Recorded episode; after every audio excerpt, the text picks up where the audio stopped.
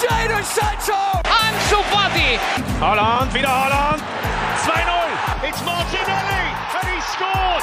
Mira, mira, mira, mira, Lemar para Joao Félix! Golazo! C'est bien fait. Oh, le doublé.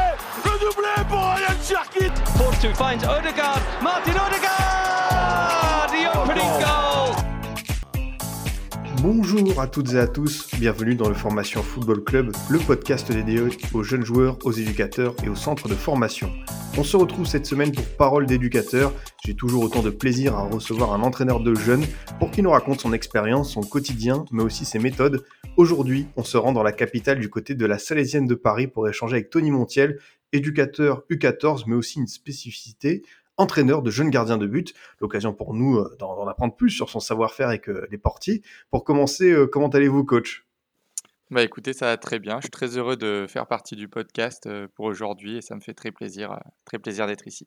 Ah bah tout, tout le plaisir est, est pour moi euh, de pouvoir te, te recevoir parce qu'on on s'est dit, euh, je, je l'explique aux auditeurs, aux auditrices en off avant l'émission, on s'est dit qu'on se tutoyait donc voilà pour avoir un échange plus plus naturel. Évidemment, ça peut être euh, ça va être très intéressant de, de découvrir ton, ton parcours, savoir euh, comment tu es devenu éducateur et aussi revenir un peu sur cette actualité, hein, cette reprise euh, des, des matchs de jeunes, des entraînements, euh, comment ça se passe, dans, dans quel contexte, vraiment pouvoir découvrir. euh, ah, mais, mais pour commencer, euh, Tony, est-ce que tu peux nous raconter justement un peu ton, vécu, comment en es-tu arrivé à devenir euh, éducateur, qu'est-ce qui t'a poussé à franchir euh, le pas? Avec plaisir. Alors bah du coup j'ai donc j'ai 23 ans aujourd'hui. J'ai débuté le foot à l'âge de, de 4 ans, donc très très jeune. Mon père était, était un grand fan. Euh, pour, pour tout dire, lui rêvait d'être entraîneur en professionnel. Bon, ça ne s'est jamais fait, mais voilà, il m'a toujours appris cette déjà très jeune, euh, me parler tactique, etc. Vous je comprenais pas grand-chose à l'époque, mais voilà, ça m'a du coup ça m'a ça m'a attiré. Et donc j'ai commencé le foot à l'âge de 4 ans dans la banlieue niçoise, puisque je suis né là-bas. Heu et puis après j'ai joué à Nice et puis, heu, dans la banlieue parisienne à Boulogne-Billancourt et puis enfin, heu, j'ai passé le pas d'éducateur à l'âge de 19 ans, donc assez tardivement. J'ai toujours été gardien et c'est vrai que, bah, de par mon père et puis de par ce poste de gardien qui a une spécificité au niveau de de l'analyse du jeu, on est beaucoup dans l'analyse. C'est vrai que du coup, heu, ça m'a permis de vraiment avoir cet objectif, heu, d'analyse tactique du jeu toujours. Et heu, c'est ce qui m'a poussé à devenir éducateur et qui a été pour moi du coup un un vrai objectif aujourd'hui, de pouvoir apprendre aux jeunes tout ce que moi j'ai appris sur un terrain, tout ce que j'ai appris hors terrain aussi, de par mes lectures, de par l'analyse des matchs. Et puis, d'apporter tout ça à un jeune public, ça me permet de de faire à la fois ce que j'aime et de transmettre cette passion, heu, aux plus jeunes. Ah, parlé, tu parles de, de transmission de passion. Pour toi, c'est un peu la, euh, la première mission d'un éducateur, c'est-à-dire euh, à la fois faire progresser évidemment des jeunes joueurs, mais aussi euh, leur donner goût, leur donner envie de, de- de jouer au foot. Exactement, exactement pour moi, alors l'éducateur, bon, vous en avez déjà parlé plein de fois dans vos podcasts, mais, c'est tellement de choses et à la fois surtout, cette passion comme, comme comme tu le soulignes du coup, transmettre cet amour du jeu, et donc du football en l'occurrence, aux jeunes joueurs qui parfois, ont plein d'envie, mais sont pas forcément focalisés sur vraiment, ce côté jeu, ce côté football pur qu'on aime leur apporter nous en tant qu'éducateurs en tant qu'amoureux du jeu. Ça, tu, tu l'as dit. Et justement, pour euh, développer un peu ce- cette passion, euh, je rappelle, tu es donc éducateur U14 euh, à la Salésienne de, de Paris. Euh, si ça. on commence à parler un peu de, de, de projet de jeu, toi, à ton, ton niveau, qu'est-ce que tu cherches à mettre en place Qu'est-ce que tu aimes voir Qu'est-ce que tu souhaites voir sur un terrain quand tes joueurs ont de ballon, mais aussi sans ballon? C'est toujours un peu spécial parce que bah, forcément, en U14 à la Salésienne de Paris, on est en troisième division de district. Voilà. Donc il faut faire avec les, qualités des joueurs, avec leur envie aussi, et à la fois avec ce que moi j'ai envie de mettre en place. Donc c'est tout un peu toute cette adaptation euh, euh, avec ces différentes, euh, on va dire, ces différentes séquences à mettre en place qui doivent bien s'orchestrer. Donc moi, ce que j'ai envie de voir, c'est avec le ballon, un jeu avec le ballon, avec beaucoup de mouvements, et qui a pour but de procurer un maximum de plaisir aux joueurs. Ça, c'est vraiment, on va dire, l'élément central de mon projet de jeu. C'est vraiment avoir le ballon, mettre du mouvement et prendre un maximum de plaisir. Donc en fait, tout est lié puisque les joueurs, encore plus à ce niveau-là, prennent du plaisir quasiment uniquement avec le ballon. Donc forcément, l'objectif, c'est vraiment de lier tout ça pour qu'ils prennent ce plaisir avec le ballon. Ensuite, il y a une deuxième constante que j'essaie de mettre en place dans mon projet de jeu, c'est l'adaptation. C'est-à-dire, quand je parlais tout à l'heure de transmettre la passion du jeu aux joueurs, j'essaye vraiment de leur transmettre cette, cette ce sens de l'analyse, ce sens de la réflexion et de l'adaptation sur le terrain pour que eux-mêmes prennent plaisir, parfois sans le ballon, à mettre en difficulté l'équipe adverse, que ce soit par un bon replacement, par un pressing bien organisé, par une bonne analyse de la situation pour faire le bon choix. Et ça, c'est vraiment la deuxième constante. Donc, à la fois le plaisir et à la fois cette analyse du jeu, ce côté réflexion. Maintenant, si on rentre un peu plus dans le détail sur le, sur le terrain, j'ai échangé avec les joueurs en début de saison, j'ai pu voir leurs qualités, j'ai pu voir aussi leurs défauts. On est à un niveau district, il y a des carences techniques, il y a des carences physiques, il y a des carences tactiques, bien sûr, et c'est notre rôle aussi d'éducateur de, travailler sur tous ces plans tout en gardant le plaisir au centre de ce qu'on veut mettre en place. Donc, après échange, moi, ce que je leur ai proposé, voilà, c'est quelque chose de simple avec un 4-3-3, donc aussi appelé 4-1-4-1, on peut le mettre un peu comme on veut, voilà, avec cette base plutôt simple et la possibilité d'évoluer tactiquement en 3-4-3. voilà, ça parlera à, ceux, qui, connaissent la tactique, voilà, avec le 6 qui décroche, les deux centraux qui écartent, les latéraux qui passent milieu latéral, voire milieu latéral, et ensuite on garde la pointe de 3 devant. Voilà, grosso modo, ça permet à la fois pour eux de se sentir valorisés avec quelque chose qui est tactiquement plutôt quand même travaillé, même si voilà, il y a encore des, choses à travailler. Ça te permet voilà, d'avoir cette valorisation des joueurs, ils se sentent valorisés, et nous, bah, d'avoir beaucoup de plaisir aussi à travailler tactiquement, puisque c'est des choses qu'on a lues, qu'on a vues, mis en place à haut niveau, et qu'on essaye à notre échelle de mettre en place sur le plan de notre philosophie de jeu. Dernier petit point, du coup, c'est défensivement. Là, je t'ai parlé vraiment offensivement de comment on voulait évoluer. Défensivement, il y a plein d'options. On sait qu'on peut faire un pressing direct à la perte du ballon. Il y a plein d'options.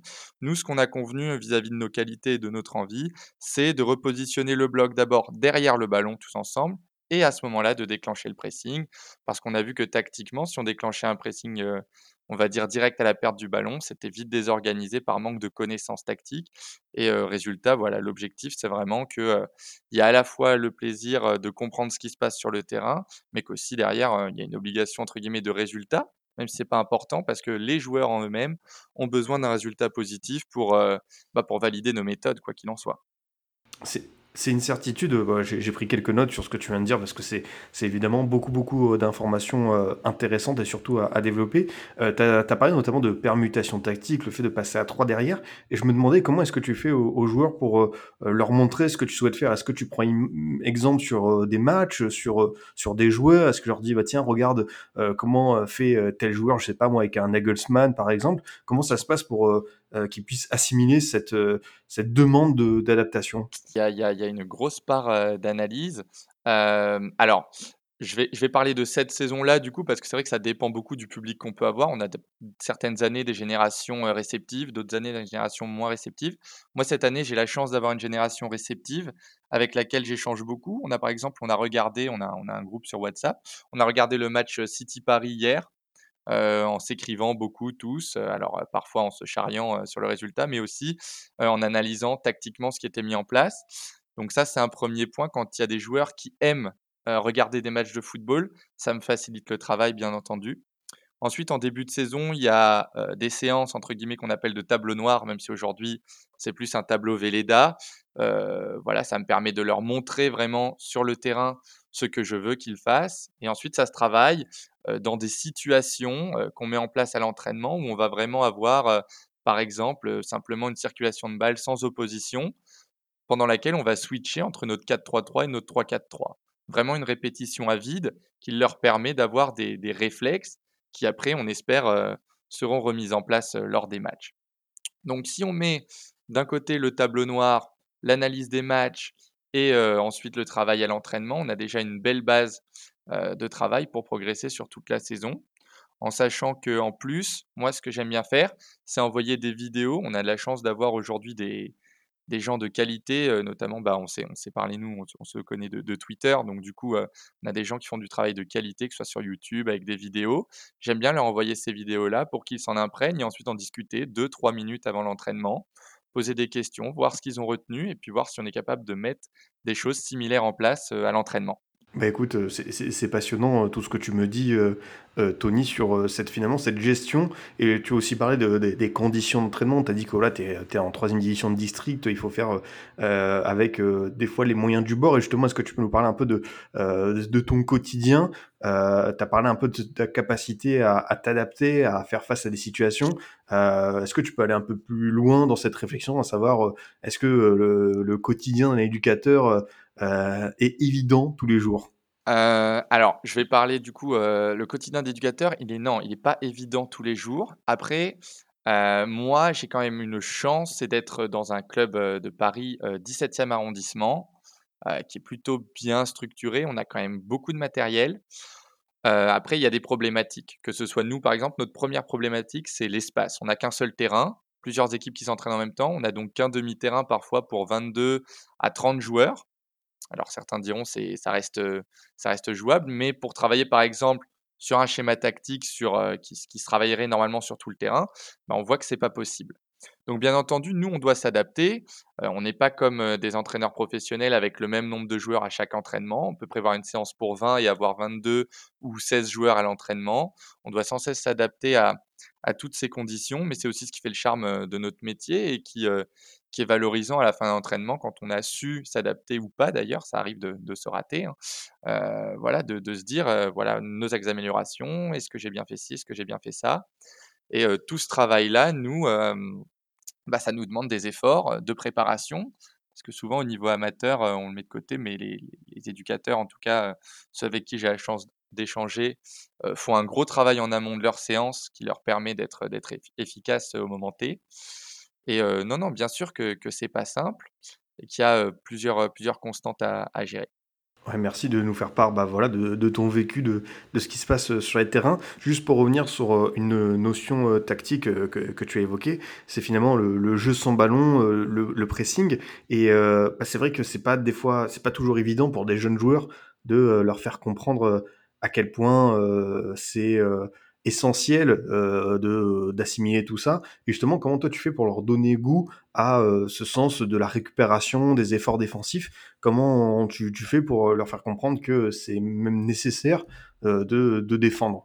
Alors, c'est une question qu'on m'a qu'on m'a souvent posée parce que c'est vrai que, alors, mo- moi, je vais rentrer un petit peu juste dans, dans le détail de, de ma philosophie, entre guillemets, d'où ça me vient. J'ai toujours été fan de Mourinho. Euh, sans rentrer dans les débats, etc. euh, voilà, fan pour ce qu'il a fait avec l'Inter, etc. Et c'est vrai que euh, je me suis demandé comment, comment donner à ces jeunes qui, en plus, eux, aujourd'hui, on le sait, l'attaque, c'est quand même vachement ce qu'il y a de plus important aujourd'hui pour, pour, pour les enfants. Et j'ai réfléchi à un truc, et en fait, j'ai trouvé une idée, c'est de leur faire comprendre de leur faire prendre du plaisir à voir l'équipe adverse «galérer» entre guillemets. J'utilise le terme «galérer» parce que quand l'équipe adverse, heu, fait tourner le ballon mais ne trouve pas la solution et que nous finalement on a juste à coulisser de droite à gauche et voir l'équipe adverse ne pas réussir à progresser, j'essaye de leur faire comprendre, bah, que c'est comme une «victoire» entre guillemets sur le terrain pour nous à ce moment-là. C'est comme une bonne phase de conservation. Ça veut dire qu'on est capable de faire déjouer l'équipe adverse. Donc j'essaye vraiment d'appuyer là-dessus après, ce serait mentir de dire que les joueurs, heu, adhèrent à 100% et sont hyper contents de défendre quand on n'a pas la balle. Ça reste un combat, heu, du quotidien et j'essaye vraiment d'appuyer là-dessus et de se dire: «Regardez, ça fait peut-être 15-20-30 secondes que l'équipe adverse a le ballon, il n'avance pas. Ça veut dire qu'on est bien positionné, qu'on est en train de gagner notre rapport de force et que quand on récupérera le ballon, on sera dans un moment plus efficient». Donc j'essaie vraiment de jouer là-dessus et après, de toute façon, heu, à eux de comprendre que s'ils veulent gagner un match, il faut forcément passer par des moments, heu, de course défensive, heu, des moments de souffrance aussi parfois et ça malheureusement, heu, c'est pas toujours simple à comprendre, quand on est quand on est jeune et qu'on a fini l'école et qu'on a envie de s'amuser. Et ce que je peux ce qu'on peut tous comprendre, quelque part? Oui, tout à fait, on on on peut les excuser quand même, hein. Il y a il y a pas de il y a il y a pas de Bien problème à à ce niveau-là. Mais mais c'est bien, hein, la la manière, je trouve, de on va dire ton ton ton aspect pédagogique vraiment, bah, après ça reste, heu, aussi, heu, on va dire des des adolescents, des jeunes adolescents. Heu, faut leur donner ce ce ce goût et je pense qu'il faut passer par, heu, différents biais et c'est vrai, tu as cité l'exemple de Mourinho. Heu, lui, pour, heu, la communication avec ses joueurs, on l'avait vu notamment dans le documentaire, d'Amazon sur Tottenham, selon les différents entretiens individuels, il y a un on va dire, un discours qui dépend du joueur, heu, qui qu'il a en face. C'est ça, ouais, on doit s'adapter aux joueurs et non seulement à l'âge, aussi, heu, en l'oc en l'occurrence à notre, situation géographique, hein, des moi, dans le 17e arrondissement, j'ai des joueurs, bah, ils ont pas fait la guerre, hein. C'est pas forcément des joueurs qui vont, se donner toujours à 120-150% mais voilà, il faut s'adapter et leur faire comprendre, que c'est une obligation, si on s'inscrit au football, c'est qu'on a envie, en tout cas en compétition, puisque malgré malgré le niveau, on reste en compétition, c'est qu'on a envie de gagner des matchs et voilà les ingrédients pour gagner des matchs et dans ces ingrédients, il y a le repli défensif. Totalement, totalement et heu, pour continuer, heu, Tony, sur, hem, sur, heu, ton rôle d'éducateur, je l'ai dit en introduction, tu es aussi, heu, entraîneur spécifique, gardien de but. Donc, je voulais en savoir un peu plus sur, ton rôle au sein de de ton club parce que je crois que tu entraînes, les les les jeunes gardiens, on va dire des U9 aux U18. Heu, est-ce que tu peux nous parler un peu plus de de ce rôle que que tu occupes? Alors oui, je suis, heu, éducateur gardien de U9 à U18. En fait, heu, c'est ça a été mon projet, heu, pour mon diplôme, UFAB, BMF en France, de mettre en place, entre guillemets «cette école des gardiens». qui avait été, on va dire déjà mis en place au club. Il y avait, heu, 5-6 gardiens à l'entraînement. Aujourd'hui, on est sur une base, de 30 gardiens aux entraînements individuels, donc c'est vraiment une belle évolution. Maintenant, heu, qu'est-ce qu'on veut mettre en place? L'objectif, c'est vraiment, bah, de créer une base de travail pour ce poste qui est un petit peu un poste, bah, différent, un poste à part qu'on met souvent un peu de côté parce que les éducateurs sont seuls sur leur catégorie et doivent travailler avec 22 joueurs. Ils ont envie de travailler tactiquement, techniquement et on s'embarrasse pas forcément à faire du travail spécifique gardien. Ce qui est normal, encore une fois, pas un reproche, c'est plus un manque de moyens. Il faut du temps, il faut des connaissances, il faut un petit peu d'expérience au poste aussi et on peut pas toujours le mettre en place, notamment en région parisienne, par manque de terrain, comme je l'ai dit, ou par manque, heu, manque d'heures aussi. Donc du coup, pour ma part, j'ai vraiment, la sensation que le poste de gardien, on doit le diviser en fonction de l'âge, on dirait comme, tout poste, mais vraiment avec un travail spécifique a que nous, on a appelé au club, en tout cas, un apprentissage crescendo. C'est-à-dire qu'on part des fondamentaux, un travail de plongeon, travail de placement, pour aller vers le perfectionnement. Le perfectionnement final qui est un travail, heu, individuel, finalement un travail où on va heu, un petit peu, heu, hem, comment dire? Driver le gardien pour qu'il travaille avec ses qualités. C'est-à-dire qu'on va pas faire travailler un gardien d'un mètre 90 à 18 ans, de la même manière qu'un gardien d'un mètre 75 au même âge. Voilà, l'objectif, c'est vraiment que chacun se rende compte de ses qualités, de ses spécificités et puisse travailler, heu, sur ce perfectionnement. Donc voilà, l'objectif d'une école des gardiens pour nous, c'est vraiment d'avoir un travail, un suivi de U9 jusqu'à senior en l'occurrence, heu, pour, avec une progression crescendo pour que les les gardiens aient les outils, en arrivant dans les dans les moments de compétition, donc de U14 à senior et les bases pour travailler, heu, avec leurs éducateurs plus sereinement. J'avais une question à ce sujet-là. Hem, Bien sûr. est-ce que, heu, tu as affaire qu'à des gardiens qui ont voulu être gardiens? À savoir, est-ce que toi, tu as, au fil de tes années d'éducateur, heu, tu as aussi repéré des joueurs où tu t'es dit, heu: «Peut-être que tu as des qualités pour aller, au poste de gardien de but» ou finalement, tu as affaire qu'à des gens qui sont vraiment volontaires pour ce poste? Est-ce que toi, tu as déjà fait basculer un jeune à à ce poste si particulier de de gardien? Alors, heu, j'irai pas jusqu'à dire que j'ai déjà fait basculer, des, des joueurs au poste de gardien parce que d'abord, c'est un poste qui est plutôt «ingrat» entre guillemets, heu, les joueurs en général n'aiment pas ça. Je parle, de de de la de la globalité. Maintenant, on a déjà vu des joueurs au potentiel de gardien, notamment souvent en début d'entraînement, heu, quand, ou même entre les entraînements, on les voit faire des frappes entre eux et cetera et certains vont au goal, heu, et se découvrent un petit peu.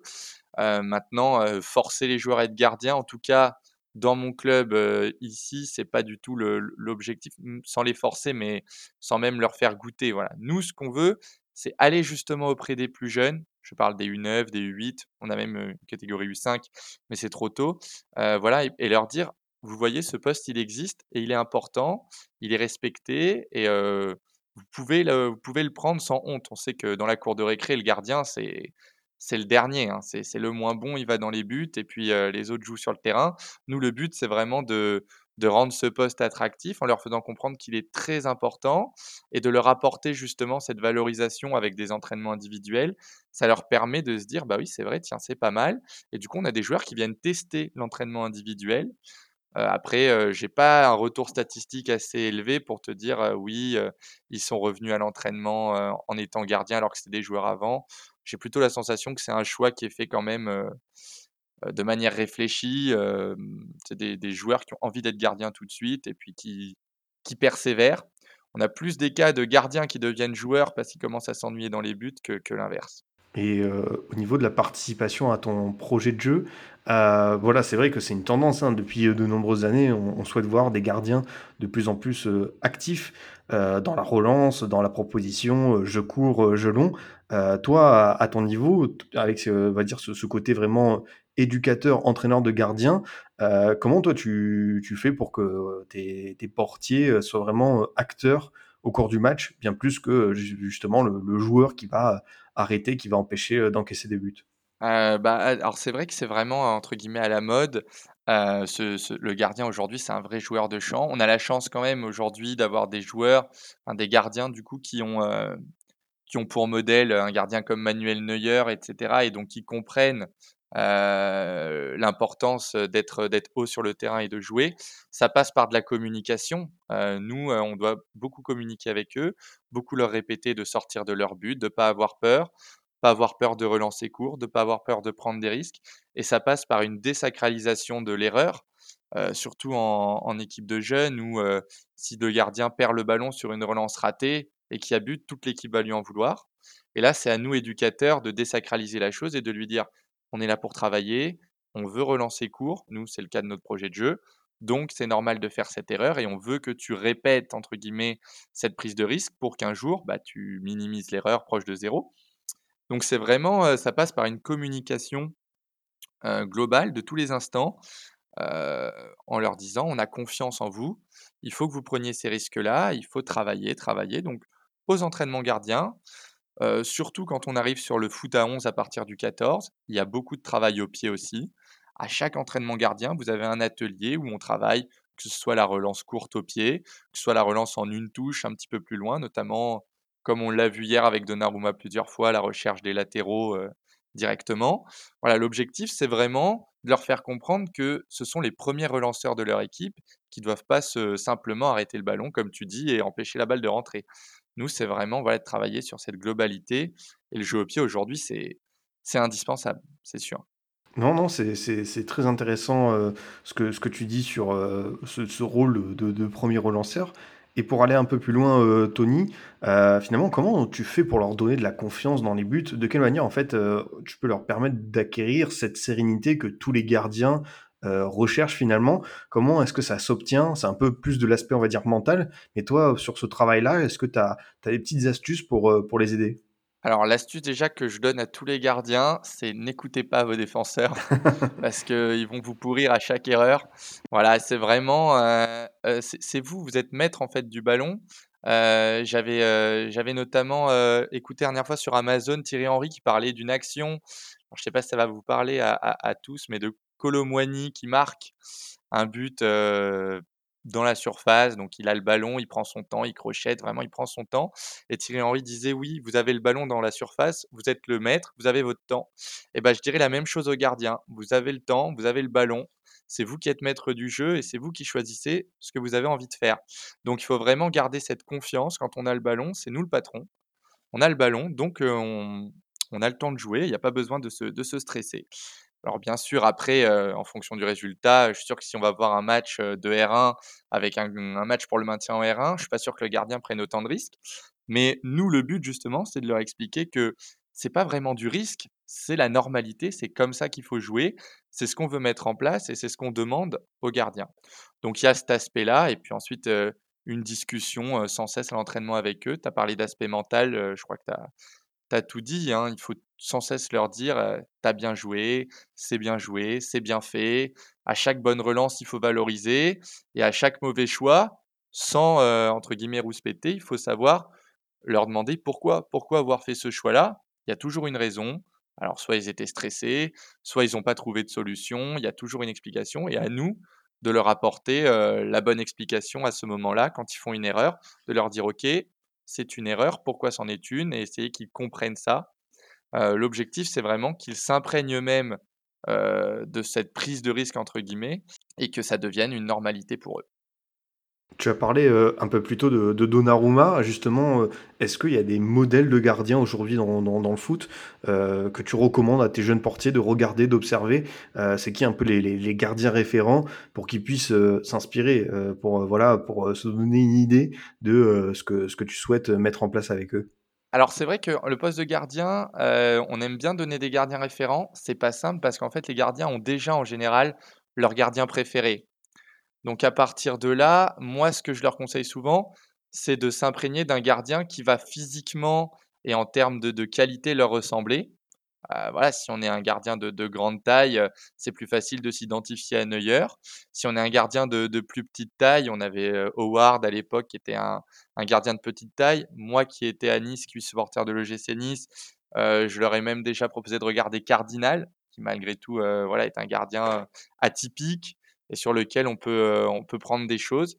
Je pense qu'aujourd'hui, tous les gardiens ont des, ont des qualités. Maintenant, si on devait en choisir un plus, plus qu'un autre, je pense qu'aujourd'hui, celui qui représente le mieux le poste, avec notamment le projet de jeu, le jeu au pied dont on a parlé, c'est forcément Neuer. Voilà. Maintenant, c'est un peu poussé parfois à l'extrême, mais ça reste une bonne base de travail. Et si on veut prendre exemple, il n'y a, y a pas mieux. Maintenant, je dirais, prenez exemple sur le match de Donnarumma hier qui était, était tout aussi qualitatif. voilà, il faut, vraiment utiliser chaque bonne performance d'un gardien et après voir avec les affinités de chacun. C'est sûr que pour un supporter du PSG, aujourd'hui, parler de Navas ou Donnarumma, c'est plus simple. Et pour un supporter de Marseille, on peut toujours louer le travail de, Mandanda, un petit peu moins dernièrement, mais dans ses, dans ses meilleures années. voilà, faut aussi jouer sur le plaisir du joueur et quand on le compare à son gardien préféré, il va être plus enclin à l'écoute et, à le prendre en tant que repère. Je te rejoins totalement sur, sur cette, euh, cette mise en avant de Donnarumma. Et une autre question, tu as parlé un peu de personnalité des, gardiens. Justement, toi, tu aimes travailler avec, euh, on va dire, des, gardiens, des portiers qui ont du caractère, qui ont vraiment euh, un, profil singulier, qui voilà, n'ont pas peur de se montrer sur le terrain, que ce sont des patrons? Alors, je dirais pas que j'aime travailler avec ce genre de gardien, mais en tout cas, c'est vers ce genre de gardien que j'espère les faire tendre. Euh, nous, dans le 17e arrondissement, on a des gardiens qui manquent de caractère. C'est un fait. Et on a énormément travaillé avec, euh, on, a, d'autres euh, éducateurs, dont Franck Martinez, du coup.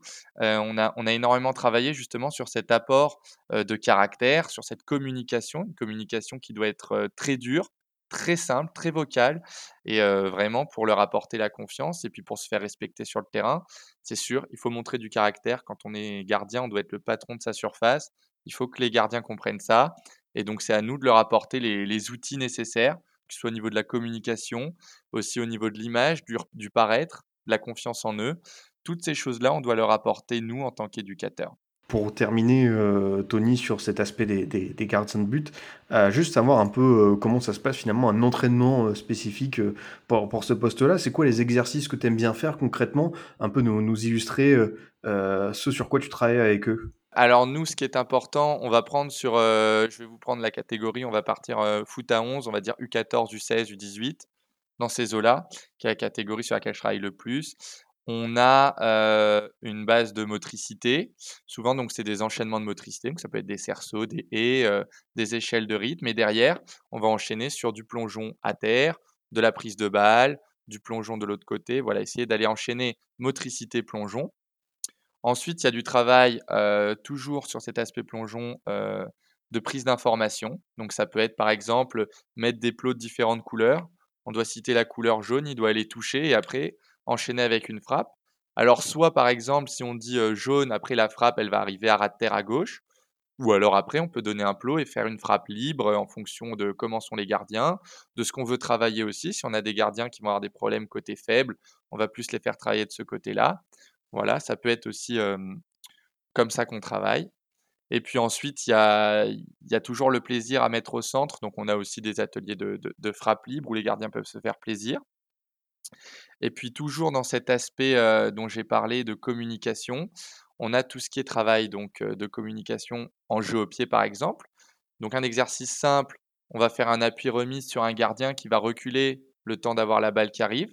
Et on va le faire écarter les bras pour expliquer aux défenseurs qu'ils doivent eux-mêmes s'écarter et le faire crier, entre guillemets, écartez-vous ou on écarte, en fonction après de, la sensibilité du gardien, mais pour qu'il apprenne à la fois à gérer le ballon et sa communication. Donc là, c'est un petit peu désordonné tout ce que je présente, mais si on devait faire un plan type de séance, on commencerait avec un échauffement, donc prise de balle, sortie aérienne, petit plongeon à gauche, à droite. Ensuite, on ferait un exercice, comme je vous ai expliqué, motricité, puis enchaînement de plongeon. On enchaînerait avec un exercice, comme je l'ai dit, de jeu au pied. Puis ensuite, on enchaînerait avec du travail vraiment de plongeon, donc fort, entre guillemets, on avait le travail fort. donc ça peut être par exemple des balles de tennis. On va jeter une balle de tennis d'un côté, il va aller chercher le ballon, et ensuite on va enchaîner avec une frappe de l'autre côté. Et puis pour finir, on va finir sur un exercice de frappe libre. Voilà comment ça peut se passer. 4-5 ateliers, 1 heure et demie, 2 heures de travail. Et puis surtout aussi créer un, état d'esprit gardien où ils vont travailler ensemble et développer un état d'esprit commun, positif au, travail. Voilà pour une séance type. Après, ce que j'aime bien faire, c'est regarder des vidéos d'entraînement des gardiens. On en a pas mal, notamment l'équipe de France. On a mis plusieurs en ligne. On a l'entraînement du gardien, on a les gardiens du Bayern Munich parfois aussi. On a, je suis sur Instagram Stéphane Cassard, qui est entraîneur des gardiens à Strasbourg, qui met quasiment toutes ses séances sur son Instagram, ce qui est très très enrichissant. Et ensuite, on a plein de, d'autres vidéos qu'on peut trouver sur les réseaux sociaux très très propices pour, pour s'en inspirer. Non, c'est, bien comme exemple ce que tu donnes. Et juste pour avoir un ordre d'idée, tu as combien d'exercices différents pour un gardien de but à peu près en tête dans, dans ton ordinateur, dans tes carnets? Alors moi, j'ai un catalogue qui doit regrouper, une, une trentaine d'exercices, mais une trentaine d'exercices dans lesquels on peut apporter des variantes, ce qui permet en fait de multiplier la chose, un peu à foison. Mais voilà, une bonne trentaine d'exercices qui moi m'ont plu et que je réutilise, sur, la saison, voilà, avec un petit peu de nouveauté aussi, puisqu'il y a d'autres éducateurs qui apportent leur, leur touche bien sûr, hein. C'est pas un travail individuel du tout et, c'est comme ça, en tout cas, voilà, une trentaine, je dirais, d'exercices. Et puis, je continue d'en avoir, comme je vous ai dit, notamment en ce moment, je regarde beaucoup Stéphane Cassard, qui a été gardien, lui, à, Strasbourg, et donc qui, qui met tout en ligne. Et puis, j'essaye de, m'en inspirer parce que je pense qu'on a, on a beaucoup à apprendre des anciens professionnels aussi. Merci beaucoup euh, Tony euh, pour, euh, pour ces quelques précisions. je voulais aussi développer un autre point avec toi au cours de cette émission pour finalement découvrir ce qui se passe concrètement sur les terrains. voilà, il y a eu le, coronavirus, l'arrêt de la saison pour les jeunes joueurs, pratiquement on va dire un an, voire un an et demi sans match pour certains. juste sur ce que tu as constaté sur leur niveau physique, est-ce que tu as remarqué quand même des difficultés à reprendre l'enchaînement des entraînements et des matchs après cette longue coupure? Bah oui, on peut en parler bien sûr du coronavirus et ses effets néfastes. Donc on, passera certainement sur les clubs et la partie économique, mais sur la santé des joueurs. tu m'as parlé de physique, bien entendu, la santé physique des joueurs. On a des joueurs qui sont revenus, on va dire, un peu moins en forme que, que ce qu'il aurait été les saisons précédentes. donc avec un petit peu plus de poids. On voit pas mal de joueurs, c'est une constante, hein, c'est partout pareil, mais avec un petit peu de ventre aussi quand on est en U16, U18, U14, c'est pas des signes hyper encourageants. Et, je pense que d'un point de vue positif, c'est un contre-coup aussi. Les, joueurs s'en rendent compte, les parents se rendent compte de l'importance du football, du sport, plus régulièrement, plus généralement. Et c'est sûr que le Covid, sur l'aspect physique, on a plus de blessures aussi. Donc c'est très négatif, très néfaste physiquement sur la santé physique des joueurs. Et j'en profite pour embrayer sur la santé mentale des joueurs, avec des joueurs qui sont peu sortis.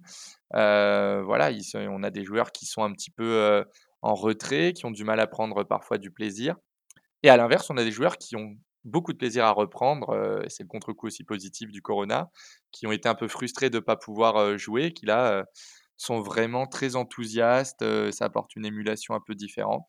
Mais ce qu'il faut retenir, c'est surtout que ça donne une prise de conscience de l'importance du sport, je pense, à, surtout à cet âge-là. Surtout à cet âge-là.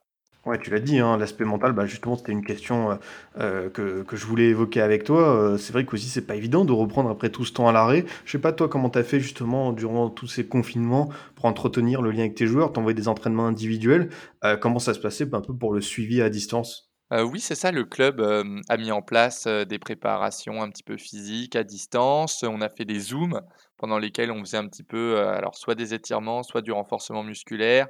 Euh, tout un tas de choses, mais un petit peu de travail avec ballon dans la chambre, c'était assez drôle. Le but, c'était vraiment de maintenir un lien social, qu'ils ne se sentent pas euh, abandonnés, qu'ils sentent que le club compte sur eux. Parce que je parlais de valorisation en début en début d'émission, on est toujours dans ce cadre-là. Et puis voilà l'importance, oui, oui, de maintenir un, lien social, ça a été, ça a été difficile. Pendant le Covid, on a eu des séances sans contact aussi, qui étaient autorisées donc voilà, on a essayé de mettre en place un maximum de choses pour maintenir ces choses-là, mais rien ne remplace le, le football et le, vrai football. Donc je pense que ça leur fait beaucoup de bien de reprendre. Et on est tous hyper heureux de, retrouver les terrains avec toutes les joies, les victoires, les moments plus difficiles à passer sur le terrain. Je pense que tout le monde est très heureux de ça. Mais écoute, tant mieux, tant mieux si ça se passe bien ce, retour, on va dire, à, la vie euh, réelle, à la, vie d'avant. Et euh, à ce, à ce niveau-là, euh, on a beaucoup parlé, euh, pas de génération sacrifiée, mais finalement, est-ce qu'on peut rattraper le temps perdu, c'est-à-dire ces, ces mois passés loin des terrains, de l'enchaînement des matchs, alors que sont encore des jeunes joueurs en, phase d'apprentissage. Est-ce que tu penses qu'il y aura un petit creux générationnel, ou est-ce que avec le temps, euh, ça peut se tasser, on peut rattraper tout ça? Euh, moi, je pense pas qu'on puisse, euh, rattraper le temps perdu. Heu, après bon, moi, je vais vous parler, je vais sortir du coup un petit peu du cadre, d'éducateur U14 en district. Je pense qu'on, va falloir juger ces générations, toutes à la même échelle. C'est-à-dire qu'elles vont tous être un petit peu dans le même, cercle, avec un travail physique, sur ces années qui aura été un petit peu moins intense. Après, je pense que c'est pareil pour tout le monde. Donc, de là à parler d'un creux générationnel, je, je, ne sais pas. je pense que l'avenir nous le dira. Euh, maintenant, on a des, il y a des éthiques de travail différentes et je pense qu'il y a des, des joueurs qui ont une très très bonne éthique de travail et qui ont su travailler aussi pendant le Covid et s'adapter. Ça montre aussi une certaine forme d'intelligence et d'adaptation et, et de, de, motivation. Euh, est-ce qu'il pourrait y avoir un petit peu plus d'écart entre les joueurs? Oui. Creux générationnel, je je ne sais pas et je suis probablement pas le mieux placé pour, pour en parler. Donc voilà, je resterai je resterai là-dessus moi de de de mon côté. Pas de problème, pas de problème, Tony et pour terminer sur cette petite page, on va dire, passe sanitaire, Covid, justement, il y a il y a cette mise en place, du du pass sanitaire. comment ça se passe concrètement? Parce que, voilà, tous les jeunes âgés de 12 ans et plus doivent désormais, présenter une vaccination complète ou un test PCR pour pouvoir s'entraîner, jouer. Euh, j'imagine que c'est une contrainte quand même pour vous de, vérifier tout ça. Alors oui, c'est une contrainte. Après, nous, à Paris, en tout cas, c'est pas à nous de vérifier, c'est au gardien de stade de le faire. Voilà, de la vérification du pass sanitaire. Je pourrais en dire plus euh, si jamais on se, on se reparle euh, dès que ça aura été mis en place, parce que ce sera le 1er octobre, donc pour mon prochain entraînement qui aura lieu demain, au moment où on parle. Et le fait est, je ne sais pas exactement comment ça va se passer. J'ai des joueurs qui ne sont pas vaccinés parce que les parents refusent. maintenant, chacun est libre de faire ce qu'il veut. Nous, on va se concentrer vraiment sur le terrain en espérant que, que tout ça rentre dans l'ordre plus vite. Parce que c'est vrai que si on a des joueurs non vaccinés qui ne pourront pas prendre part aux entraînements et bien sûr pas prendre part au match, bah, ça va être une donnée de plus à prendre en compte. Et malheureusement, en tant qu'éducateur, nous, on n'a pas du tout la main dessus. Et, et on ne peut que, bah, contempler ce qui se passe. Donc on va, observer, on va voir comment ça se met en place et puis espérer que ça, passe au plus vite. J'ai vu qu'on avait dépassé les 80% de, de vaccination, donc je ne sais pas quel est l'avenir maintenant du pass sanitaire. On, on verra bien, on est observateur, nous, pour le coup. Mais écoute, euh, pas de, pas de problème, Tony. Euh, on l'a dit, tu es, éducateur euh, à Paris, dans le 17e arrondissement. Et voilà, bah, on parle quand même de, de, Paris, de l'île de France, une région où il y a énormément de clubs, euh, de bons entraîneurs, éducateurs, euh, jeunes joueurs. Et moi, je voulais savoir comment finalement on fait pour se, pour se démarquer, se distinguer à travers toute cette concurrence. Est-ce que toi, on va dire, il y a, y a un style dans ton club, toi, une, une patte que tu cherches à imprégner pour que, on va dire, ton, ton travail soit un peu singulier, différent de, celui des autres euh, clubs ou éducateurs parisiens Alors déjà, bah, tu fais bien de souligner qu'il y a énormément de, de- d'éducateurs et beaucoup aussi de, de- jeunes éducateurs. Aujourd'hui, on a un peu une nouvelle génération d'éducateurs qui arrivent avec, euh, avec des idées.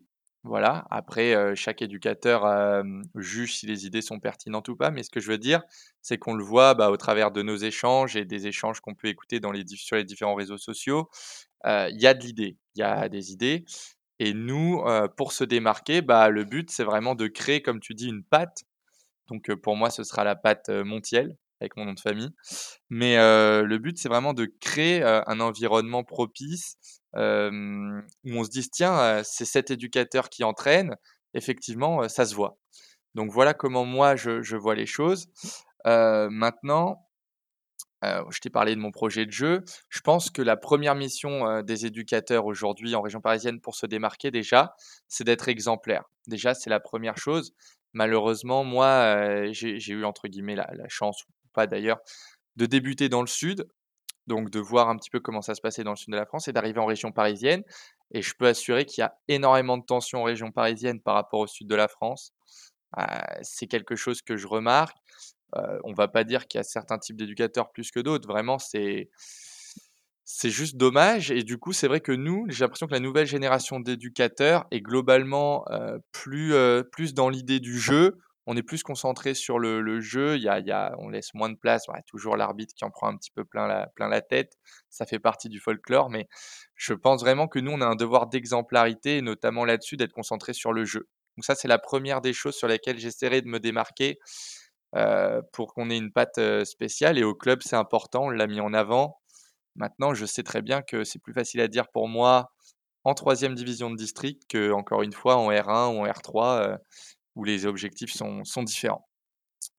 Ensuite, s'il devait y avoir une patte, j'ai parlé de projet de jeu. Voilà, j'ai envie que quand on voit mon équipe jouer, on se dise, effectivement, les joueurs, les joueurs ont le ballon, ça joue avec le ballon, il y a du mouvement, il y a un pressing qui est mis en place à la perte du ballon, toutes ces choses-là. Là, on parle d'une patte tactique.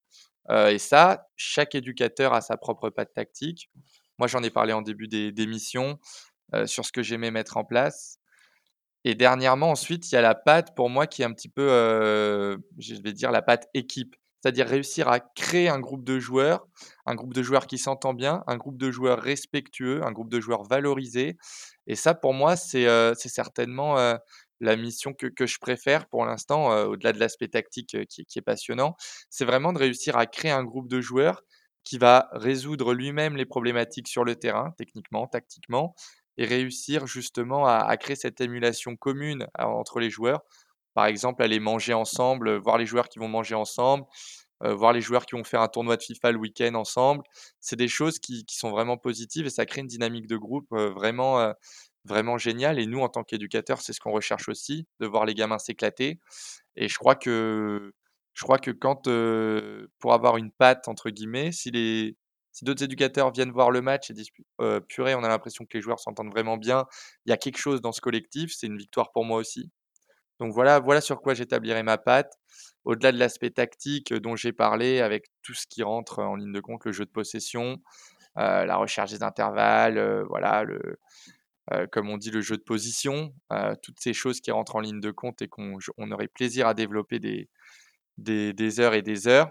Je pense que voilà, l'aspect euh, création d'un groupe émotionnellement stable, avec beaucoup d'entrain et de joie de vivre, c'est déjà une, une première patte très très importante à mettre en place. C'est une certitude, Tony, et je te remercie. C'est vrai que la patte montiale, on va garder ça. hein, je pense que ça peut être entraînant auprès de tes, de tes jeunes joueurs. C'est ça. Pour parler un peu de l'avenir, t'es, t'es jeune, hein, t'es un jeune éducateur, euh, t'as, t'as 23 ans. Euh, si tu te projettes un peu sur l'avenir, qu'est-ce que tu as envie de, de développer comme projet au, au sein euh, de ce monde si particulier, mais si aussi euh, attachant des, des jeunes joueurs? Sur le plan personnel, moi, j'ai une ambition qui est de de devenir, enfin de rentrer dans le monde professionnel. Voilà, on sait qu'en France, c'est quelque chose qui est plutôt compliqué. Voilà, pour bien des aspects, on peut, sans rentrer dans les débats et dans le détail, on sait qu'on a un diplôme, par exemple, supplémentaire en France qui s'appelle, le DES, qui n'existe qu'ici. Voilà, donc il y a tout un tas de petites choses qui se font qu'en France, c'est un petit peu plus compliqué d'atteindre le très haut niveau, mais on a des exemples, vraiment flatteurs qui ont réussi. Moi, je pense notamment à l'éducateur de Montrouge, Thomas Berlette et cetera, qui ont qui ont réussi, «par le bas» entre guillemets, à rentrer dans ce monde-là, qui sont des exemples. Heu, voilà, pourquoi pas aussi aller entraîner à l'étranger, heu, c'est vrai que j'ai eu la chance de faire, plusieurs stages à l'étranger, dont un qui m'a particulièrement plu, en Lettonie. Heu, voilà, dans une équipe professionnelle, c'est le Spartak Jurmala, puisqu'on parle, des pet petits clubs, qui réussissent bien en coupe d'Europe avec le Sheriff qui a battu le Real, hier. Voilà, c'était une belle expérience dans le monde professionnel et je pencherai justement pour, cet apport de différentes cultures justement, là-bas, j'ai eu la chance de rencontrer un entraîneur italien avec des joueurs qui parlaient, anglais. Enfin, il y a vraiment un mélange, notamment un préparateur brésilien et tout un tas de choses qui rentrent en ligne de compte et qui font un petit peu un mélange de cultures que je vais essayer dans les dans les prochaines années de mettre en place, au sein de mon de mon projet. Quel sera-t-il? Je ne sais pas. Pour l'instant, je suis à la Salésienne, j'y suis très bien. J'ai envie de prendre mon temps, de prendre le temps de progresser et c'est vrai qu'entraîner en district, c'est aussi, une sécurité. Je peux me permettre de tenter des choses tactiquement, de travailler sans pression et de progresser vraiment, heu, bah, très rapidement. J'ai l'impression vraiment que sans cette pression, on a une liberté créatrice qui est grande et qui nous permet de nous de nous tester. Heu, c'est plus difficile d'expliquer tactiquement les choses, heu, à des joueurs entre guillemets, d'un niveau, district, mais c'est aussi, ça demande plus de travail et c'est plus «valorisant» peut-être entre guillemets à la fin de voir ces joueurs-là réussir des choses qu'on qualifierait de simples à plus haut niveau. C'est valorisant en tout cas. Donc, heu, pour rebondir sur mon projet, voilà, essayer de rentrer dans le monde professionnel tranquillement et puis, heu, voir un peu ce qui va m'être proposé. J'espère passer mon BEF, heu, l'année prochaine. Voilà et puis ensuite on verra. J'ai notamment eu la chance de discuter, heu, avec des clubs anglais qui sont très ouverts au fait de recruter des jeunes entraîneurs français. Donc si je peux donner un conseil, heu, à des éducateurs qui hésitent, c'est, heu, de foncer. Il y a des il y a des portes ouvertes, heu, notamment de l'autre côté de la Manche. Voilà et donc voilà, au travers de tout ça, voir où ça me mène et puis, et puis progresser, jusqu'à jusqu'au niveau professionnel, c'est l'objectif. Bah, écoute, on on te le souhaite, hein, évidemment et puis tu tu nous donneras des nouvelles dans dans ton dans ton projet professionnel. C'est vrai qu'aller, heu, notamment en Angleterre pour acquérir, heu, d'autres compétences, heu, travailler, heu, dans dans un autre univers, ça peut être palpitant et en plus, tu as anticipé une de mes questions qui est souvent, celle avec laquelle je je les entretiens dans dans Parole d'éducateur. C'est justement s'il y a des des des jeunes, même des des plus anciens qui nous écoutent, qui souhaitent franchir, le pas, devenir éducateur, toi tu leur, heu, conseilles quoi, heu, pour, voilà, aller sur, les terrains, entraîner, les jeunes joueurs? Mmh, je leur conseille de foncer, honnêtement, c'est que que du bonheur, que du plaisir parce que, on voit, une bande de jeunes en l'occurrence, progresser. On s'attache à ces jeunes et et je pense que c'est vraiment une passion, quelque chose qu'on a tous en nous. En tout cas, si on se pose la question de devenir éducateur, c'est qu'on est passionné. Parce que je pense que cette question, elle ne se pose pas, si on n'a pas vraiment, heu, un amour pour, heu, pour le football qui est qui est réel. J'ai eu la chance d'échanger avec beaucoup d'éducateurs et c'est ce qu'il en ressort toujours. Personne ne regrette, de franchir le pas, absolument personne. Après, on a tous des moments plus difficiles à passer, des séances où on sera moins dedans, des séances qui vont mal se passer aussi, des embrouilles avec les joueurs. Mais ça fait partie du football et je pense que s'il y a vraiment un conseil à donner, c'est, heu, de foncer et de garder toujours cette notion de plaisir au centre de ce qu'on fait. Parce que les joueurs nous le rendent toujours. Quand on leur fait plaisir, tout en restant dans un cadre, normé, les joueurs nous le rendent toujours et moi franchement, je regrette absolument pas ce choix, heu, qui a été réfléchi. Heu, je vous avoue que mes parents, heu, étaient pas forcément hyper chauds au départ. Ils me voyaient déjà, heu, finir à manger des merguez le dimanche après-midi, toute ma vie. Mais voilà, il faut savoir, franchir le pas et je regrette absolument pas ça et je pense que les joueurs, nous le rendent au quotidien et et rien que pour ça, c'est beaucoup de bonheur. Donc foncez, que ce soit en France ou ailleurs, que ce soit avec des U9 ou des U18, voire des seniors. Foncez, n'hésitez pas et puis, et puis éclatez-vous sur le terrain, mettez en place votre philosophie. On a on voit que sur Twitter, par exemple, il y a beaucoup de gens qui ont une philosophie de jeu, beaucoup de gens qui donnent leur avis, qui ont des choses très positives à apporter. Et je suis sûr que qu'il y a plein de jeunes joueurs qui seraient ravis d'apprendre d'eux. Et on en a besoin. On est un peu en manque parfois d'effectifs. On recherche euh, des éducateurs partout. Et donc foncez, n'hésitez pas. Eh bien écoute, Tony, je te remercie euh, pour, euh, on va dire, ce, ce, ce, mot de fin et plus globalement euh, cette émission, cet échange que j'ai trouvé bah, passionnante avec toi. Vraiment, en plus j'aime bien ton discours assez positif, feel good, que tu as véhiculé tout au long de l'émission. Donc vraiment, c'était c'était super. Je pense aussi que les auditrices et les auditeurs vont, vont aimer, vont apprécier cette, cette émission. Bah, J'espère bien, ça a été un grand plaisir d'en parler. Et puis comme, comme je t'ai dit hors, hors micro, quand tu veux pour, pour parler, je toujours, toujours un grand plaisir. Et puis je suivrai avec attention les podcasts, comme d'habitude, qui sortent. Eh bien écoute, tout le plaisir était pour moi, Tony. De mon côté, chers auditeurs, je vous dis à bientôt pour un autre numéro. Vous pouvez toujours nous écouter sur Deezer, Spotify, SoundCloud, iTunes et Google Podcast. À très vite pour une nouvelle émission du Formation Football Club.